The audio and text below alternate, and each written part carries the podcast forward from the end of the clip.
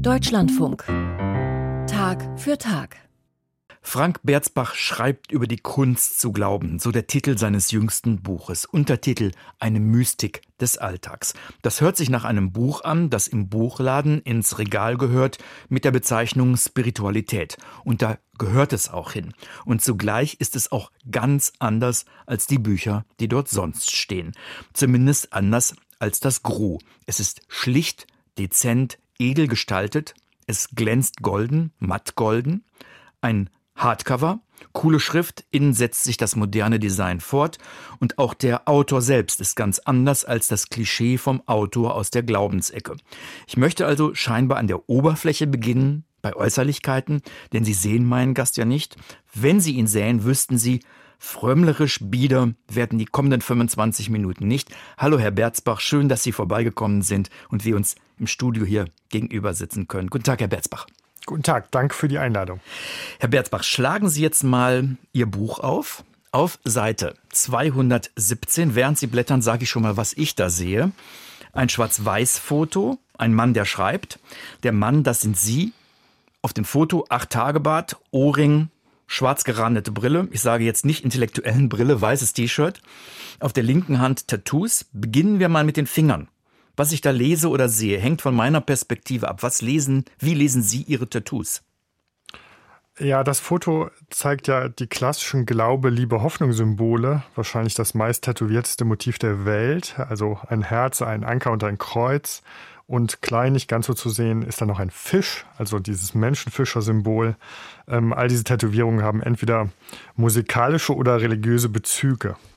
Nun ist Winter und hier im Studio tragen Sie ein Jackett, ein Hemd. Ich kann also nicht sehen, wie, inwieweit sonst Ihr Körper tätowiert ist. Wie viel Prozent der Körperkunst an und auf Ihnen hat aus Ihrer Sicht einen Religionsbezug? Also der religiöse Bezug ist im Vordergrund. Also das sind 60 Prozent, 70 Prozent der Tätowierungen haben religiöse Bezüge, vor allem christliche oder dann auch buddhistische oder ostasiatische. Und der Rest ist einfach Rockmusik. Frank Berzbach, nach dieser Ouvertüre, um einem ungewöhnlichen Buch und einem ungewöhnlichen Autor gerecht zu werden, jetzt mal ein ungewöhnlicher Aspekt. Lassen Sie uns ganz hinten beginnen bei Ihrem Buch mit der in Anführungsstrichelchen Literaturliste, die eben nicht nur eine Literaturliste ist. Sie ist überschrieben mit der Überschrift Meine religiösen Lektüren, die reichen von A wie Hannah Arendt und Teresa von Avila über Romano Guardini und Navid Kermani und Patti Smith bis Z wie Hans Konrad Zander. Es sind, ich habe nachgezählt, 68 Bücher. Was hält all diese Bücher zusammen aus Ihrer Sicht? Dass sie mich geprägt haben. Ich habe es ja nicht Literaturliste genannt. Es sind so die Sachen, ich habe es versucht zu reduzieren, da gibt es sicher noch mehr, aber alle diese Bücher habe ich nicht nur einmal in die Hand genommen, sondern komme auf sie zurück. Also man mit einer gewissen Größe an Buchsammlung hat man doch Titel, die so anders stehen, wo man merkt, man weiß genau, wo sie stehen und man braucht sie. Und Dazu gehört das Bob Dylan Songbook genauso wie Teresa von Avilas Bücher. Das hier sind die besonderen. Also ich verspreche Ihnen, wenn ich mal mehr Zeit zum Lesen habe, dann äh, vertiefe ich mich in diese Liste, versenke mich womöglich und eben auch in die Bücher. Ist es das, was Sie erreichen wollen mit der Liste? Ja, ich möchte, glaube ich, ein bisschen sensibilisieren dafür. Das Christentum, genau wie das Judentum, sind Buchreligionen. Und ich habe ein Buch geschrieben über die Kunst zu lesen und das Lesen an sich ist eine Art Versenkungstechnik für westliche Gläubige. Und das betrifft ja nicht nur die Heiligen Schriften, sondern ich habe bewusst versucht, diese Heiligen Schriften ein bisschen auszudehnen, ähnlich wie man das im Zen-Buddhismus sehen würde. Das Buch von jedem Meister ist quasi eine Fortsetzung der buddhistischen Lehre. Und die Bücher von Romano Guardini sind für mich eine Fortsetzung der Heiligen Schriften des Christentums. Und man hat da vielleicht eine eigene Auswahl, eine subjektivere Auswahl, aber es gibt schon Texte, die sollte man mal gesehen haben. Also Julian Green, ein französischer Schriftsteller, der neun Bände Tagebuch geschrieben hat zwischen 1926 und 1998. Und das ist relevant, sich sowas mal anzuschauen. Frank Berzbach, Schriftsteller und Autor des Buchs Die Kunst zu glauben, eine Mystik des Alltags im Deutschlandfunk in der Sendung Tag für Tag aus Religion und Gesellschaft. Herr Berzbach, sind eher krumme Wege, die Sie zum Schreiben dieses dezidiert religiösen Buches geführt haben. Es ist nicht der Weg von der Schulbank an die Uni, dann ins Priesterseminar oder ins evangelische Predigerseminar. Skizzieren Sie mal ein paar Wegmarken auf diesem krummen Weg. Die ersten drei Bücher, die ich geschrieben habe, haben im Mittelpunkt das Thema Schöpferisches und Kreativität und kreatives Leben. Das ist auch das, wo ich angefangen habe. Und ich habe gemerkt, dass dieses Schreiben über Kreativität begann in der Arbeitspsychologie, also ganz praktisch, wie kann ich kreativ arbeiten und gesund bleiben, und vertiefte sich zunehmend Buch für Buch. Ich bin sehr interessiert an, an Joseph Beuys, also Kreativität als eine Art Lebensform, das Leben als Kunst und mein Philosophieinteresse setzte sich immer fort und ich suchte quasi immer tieferes und menschlichere Zugänge und kam dann, da ich katholisch bin, zwangsläufig Schritt für Schritt immer mehr auch an Autoren, die zwischen Philosophie und Theologie stehen oder an Religionswissenschaftler, über die buddhistische Literatur auch wieder zu jesuitischen Autoren. Und es war einfach der konsequente nächste Schritt, mich dem Glaubensthema dann mal zu stellen, wo der Glaube im Zentrum steht. Von diesem Kreativitätsbegriff ging ein Buch über Schönheit aus, ein Buch über Formen aus und jetzt ist das tiefste Buch über Kreativität, die Fortsetzung von Die Kunst, ein kreatives Leben zu führen, ist diese Kunst zu glauben. Für Sie gehört vieles zusammen, was für andere womöglich nicht zusammengehört. Wie gehört es für Sie zusammen, dass Sie mal Fahrradkurier waren, mal DJ und dann auch mal regelmäßiger Gast in Klöstern. Ist das weit auseinander für Sie oder nah beieinander?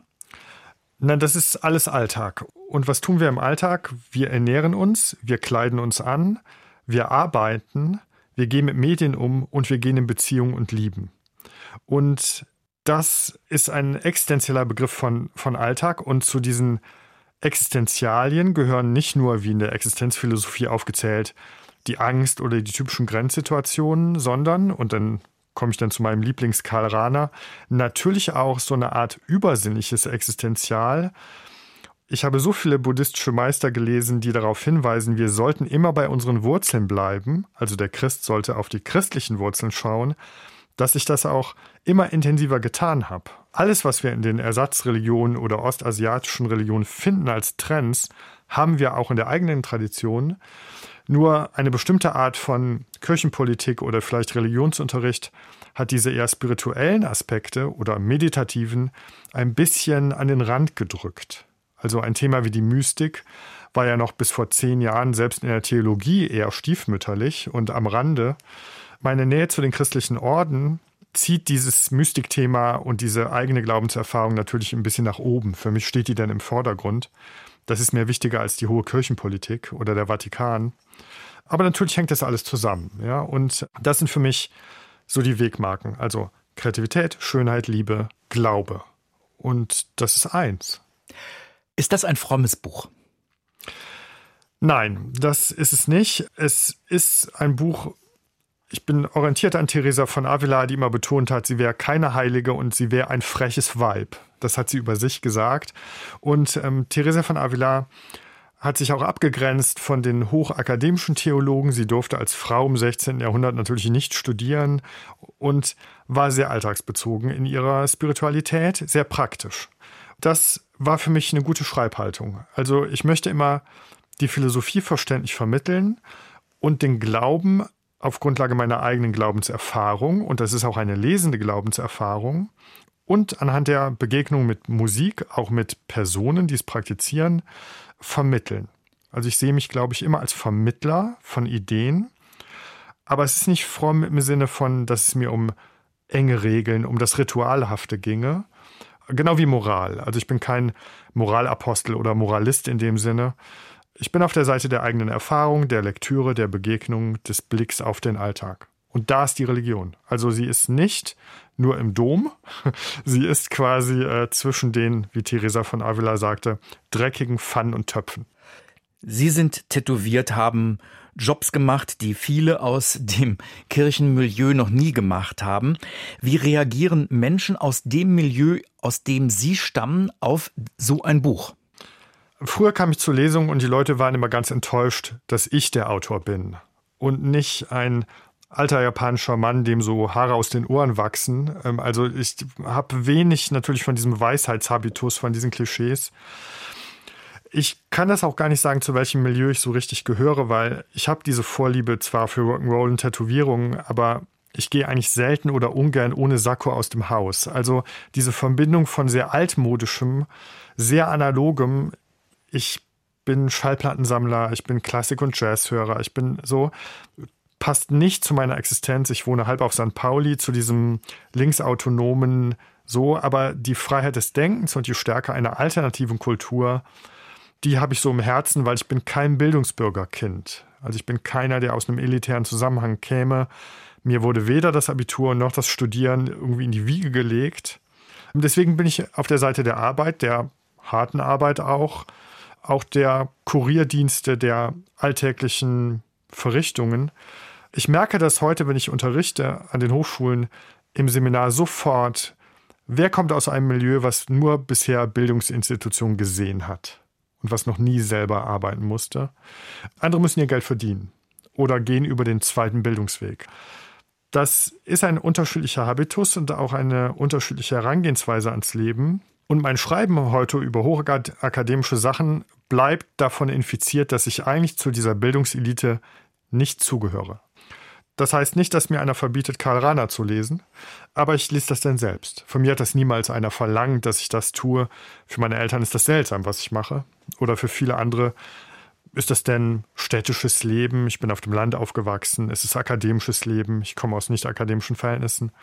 Das ist alles länger her, aber das spielt eine Rolle. Und ich merke das bei einem Romano Guardini oder bei anderen oder bei Theologen mehr als bei Philosophen, dass sie Kontakt zum realen Leben hatten. Also Guardini hat ja viel in der Jugendarbeit gemacht, ähm, also viele andere auch. Die Philosophen erschienen mir irgendwann doch als Buchmenschen, während die Theologen durch ihre Seelsorge, durch ihre Gemeindeerfahrung angebunden waren oder sind von der Wiege bis zur Bahre an existenziellen Erfahrungen. Das macht sie ethisch auch zu anderen Autoren. In Fußnoten geht manches, aber am Bett eines Sterbenden sieht es nun mal anders aus.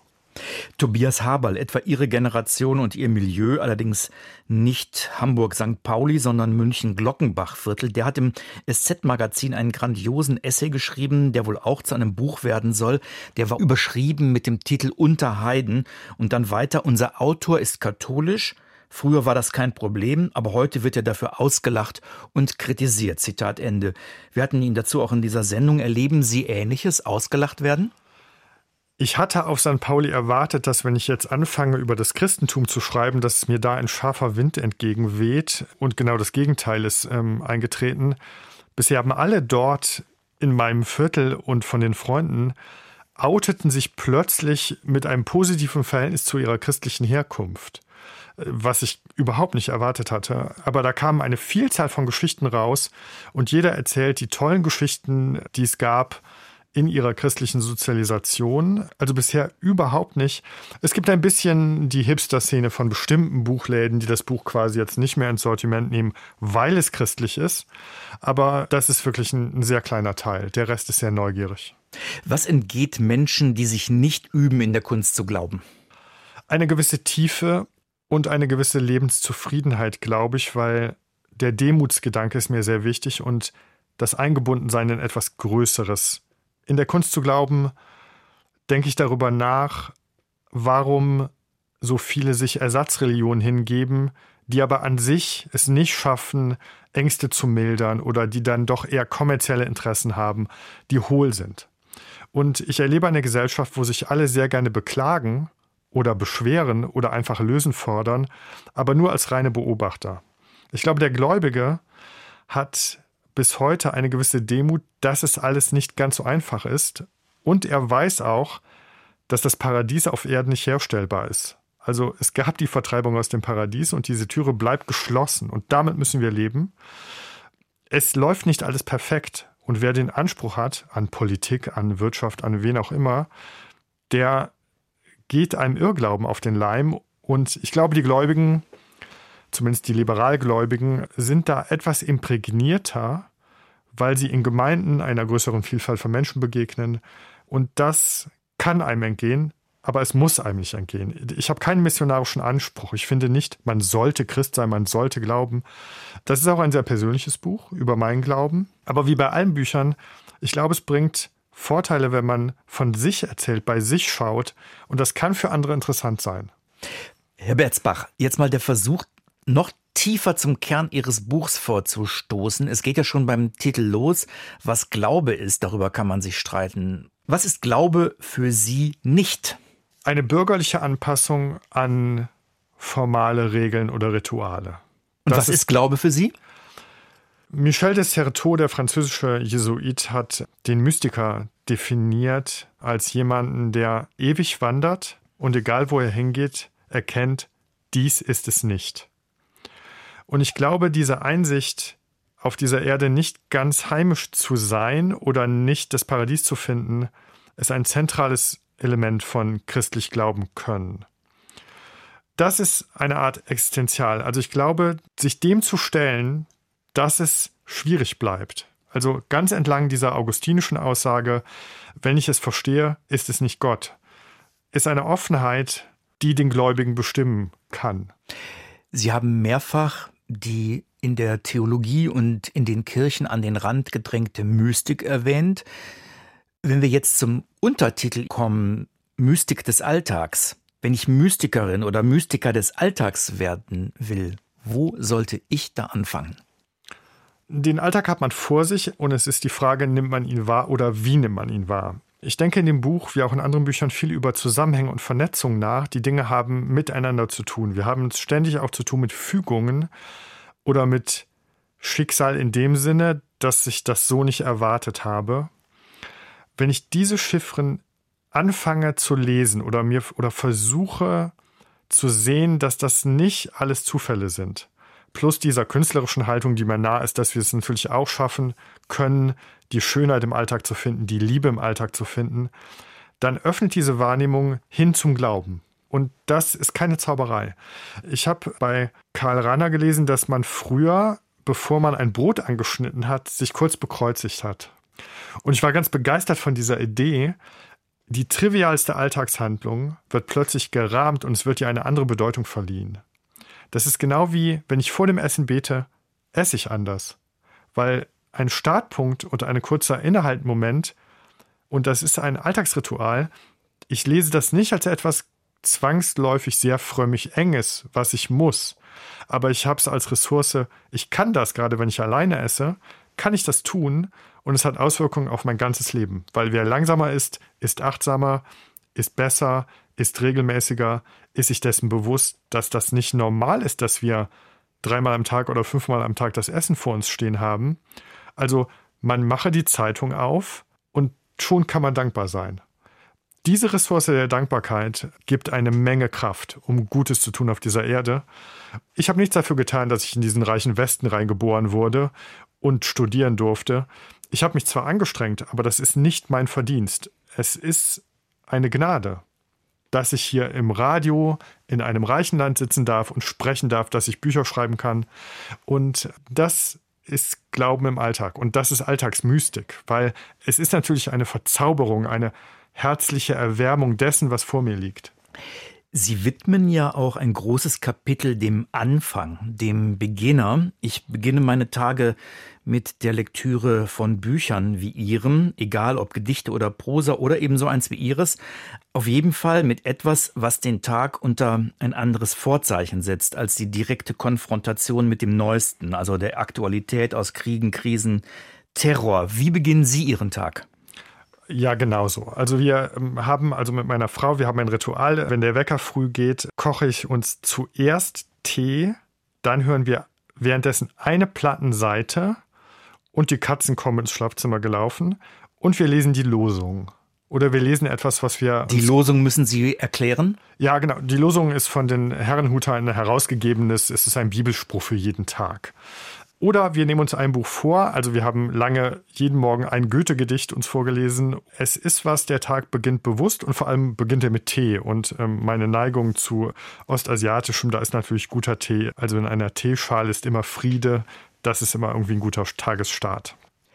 Inwieweit ist die Kunst des Glaubens, die Mystik des Alltags, inwieweit hat das auch diesen Moment geprägt, hier und jetzt während dieses Gesprächs im Deutschlandfunk, das langsam zu Ende geht? Das ist relativ einfach, weil das Radio ist eins meiner Lieblingsmedien. Also das werbefreie Radio ist neben der Zeitung auf Papier oder mancher Zeitschriften für mich eine Hauptressource. Das begleitet mich jeden Tag und ähm, das ist für mich auch eine der größten Lernquellen immer gewesen. Also ich bin heute großer Fan klassischer Musik, komme aber gar nicht aus diesem Milieu und die Klassikmusiksender haben meine ganzen Studentenjahre mir einen Zugang eröffnet zur klassischen Musik. Ich wüsste nicht, wie ich ohne den Deutschlandfunk morgens politische Orientierung gewinnen sollte. Jetzt bin ich im Radio oder bin ja häufiger im Radio und ähm, ich ziehe das allen anderen Medien, vor allem den visuellen Medien, sehr stark vor. Deswegen bin ich sehr gerne im Radio.